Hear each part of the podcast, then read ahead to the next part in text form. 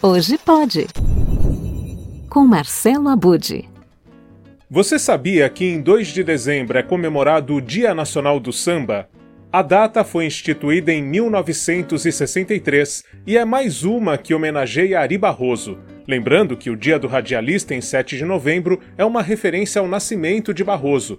Desta vez, no caso do Dia do Samba, a celebração é por causa da composição Na Baixa do Sapateiro, canção do final dos anos 1930 que ganhou o mundo, em que o mineiro declara seu amor pela Bahia.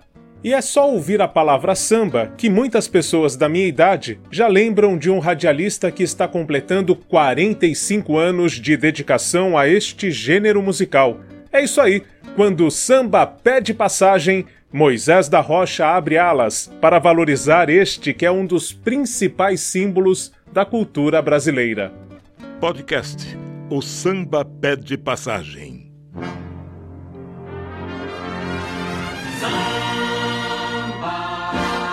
O samba pede passagem.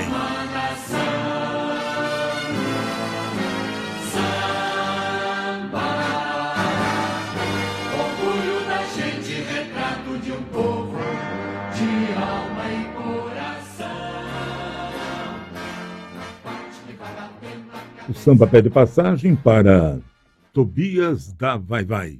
E olha, não é de hoje que eu quero destacar o trabalho do Senhor Samba aqui no hashtag Hoje Pode. No começo do ano eu pensei em fazer isso, mas, curiosamente, o programa O Samba Pede Passagem, que é apresentado pela USP FM, não está disponível no site da emissora, ao contrário do que acontece com boa parte dos outros programas da Rádio USP. Então, é, por causa desta questão, eu não trouxe antes o Samba Pede Passagem aqui como podcast. Mas, felizmente, nem tudo está perdido, porque a Podosfera é um universo infinito dos podcasts. E, há um mês mais ou menos, eu descobri que o Moisés da Rocha finalmente tem o seu próprio podcast. Desde o dia 10 de outubro, Toda segunda-feira entra no ar um novo episódio no canal do YouTube e Facebook Moisés da Rocha, o samba pede passagem. Primeiramente, muito obrigado a você e a quem nos assiste, né,